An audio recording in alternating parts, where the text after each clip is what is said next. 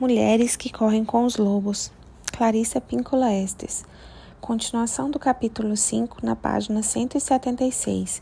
O sono da confiança. Nesse estágio do relacionamento, o amante volta ao estado de inocência, estado no qual ele ainda se amedronta com os elementos emocionais, no qual ele está cheio de desejos, esperanças e sonhos. A inocência é diferente da ingenuidade. No interior existe um antigo ditado: a ignorância é não saber nada e ser atraído pelo bem. A inocência é saber tudo e ainda assim ser atraído pelo bem. Vejamos até onde chegamos. O pescador caçador trouxe a natureza da vida morte-vida para a superfície. Contra sua própria vontade, ele foi perseguido por ela, mas ele também conseguiu encará-la. Sentiu pena do seu estado emaranhado e a tocou. Tudo isso o leva a uma participação plena.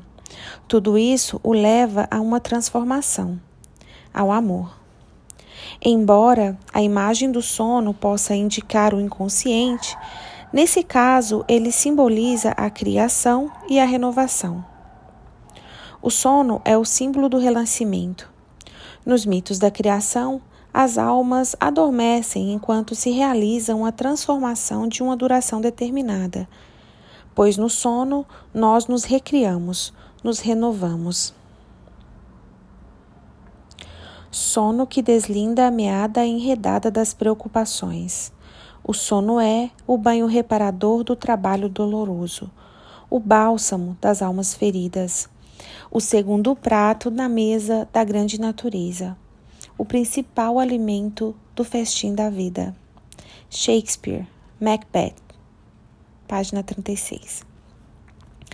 Se tivéssemos a possibilidade de ver a pessoa viva mais calejada, a mais cruel e impiedosa, durante o sono ou no instante em que acorda, veríamos essa pessoa por um momento como o espírito não conspurcado, a pura inocência. No sono, somos devolvidos mais uma vez a um estado de doçura.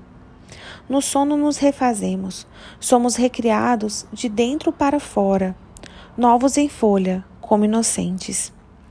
Esse estado de sábia inocência é alcançado quando descartamos o cinismo e as atitudes defensivas e voltamos a mergulhar no no estado de deslumbramento que vemos na maioria dos seres humanos que são muito jovens e em muitos que são bem velhos. É a prática de se olhar com os olhos de um espírito sábio e amoroso, em vez de olhar com os do cão açoitado, da criatura acuada, da boca acima do estômago, do ser humano ferido e irritado. A inocência é um estado que se renova quando dormimos. Infelizmente, são muitos os que a deixam de lado junto à colcha ao acordar. Seria melhor se sempre trouxéssemos conosco uma inocência alerta e a apertássemos junto ao corpo para sentir seu calor. Embora, a princípio, a volta a esse estado possa exigir que eliminemos anos de ponto de vista desgastados, décadas de meticulosa construção de amuradas desumanas, uma vez que voltemos a Ele, nunca mais precisaremos indagar por Ele, escavar a sua procura. Voltar a uma inocência alerta não exige tanto esforço como o de mover um monte de tijolos de um lugar para o outro, mas sim que fiquemos parados o tempo suficiente para que o Espírito nos encontre Disse que tudo que procuramos também está à nossa procura, que se ficarmos bem quietos, o que procuramos nos encontrará. Ele está esperando por nós há muito tempo. Depois que ele aparecer, não devemos fugir. Descansemos, vejamos o que acontece em seguida. É esse o jeito de se aproximar da natureza da morte, não com astúcia e esperteza, mas com a confiança do espírito. O termo inocente é muitas vezes usado para indicar uma pessoa sem conhecimento, um simplório. No entanto, a origem da palavra significa inocente de dano ou de lesão. Em espanhol, a palavra inocente descreve uma pessoa que tenta não prejudicar o outro, mas que também é capaz de curar qualquer lesão ou dano causado a si mesma. La inocenta é com frequência o nome dado a uma curandeira, uma benzedeira, a que cura os outros de lesões ou danos. Ser inocente significa ser capaz de ver com nitidez qual é o problema e corrigi-lo. Essas são as poderosas imagens por trás da inocência. Ela é considerada não só uma atitude de evitar o dano nos outros ou ao próprio self, mas também a capacidade de, de curar e recuperar a si mesma e aos outros. Pense nisso. Imagine as vantagens para todos os ciclos do amor. Através da imagem do sono inocente, o pescador confia o suficiente na natureza da vida, morte e vida para repousar e se revitalizar na sua presença. Ele está entrando numa transição que o levará a um conhecimento mais profundo, a um estágio superior de maturidade. Quando os amantes entram nesse estado, eles estão se entregando às forças interiores, àquelas que possuem confiança, fé e o profundo poder da inocência. Nesse sono espiritual, o amante confia que as tarefas da sua alma serão realizadas nele, que tudo será como deve ser. Ele dorme o sono dos sábios, em vez o sono dos prudentes. Existe uma prudência que é verdadeira, quando o perigo está por perto, e uma prudência que não, se, não tem justificativa e que se origina de algum ferimento anterior. Esta última faz com que os homens ajam de modo irritadiço e desinteressado, mesmo quando eles sentem que gostariam de demonstrar carinho e afeto. As pessoas que têm medo de ser ludibriadas ou de entrar num beco sem saída, ou que não param de vociferar seus direitos, de querer ser livre, são as que deixam o ouro escapar por entre os dedos. Muitas vezes ouvi um homem dizer que tem uma boa mulher, que está interessada nele e ele nela, mas que ele simplesmente não consegue se soltar o suficiente para saber o que realmente sente por ela.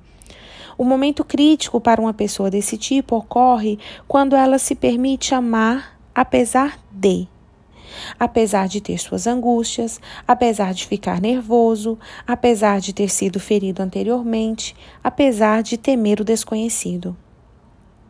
Às vezes não existem palavras que estimulem a coragem.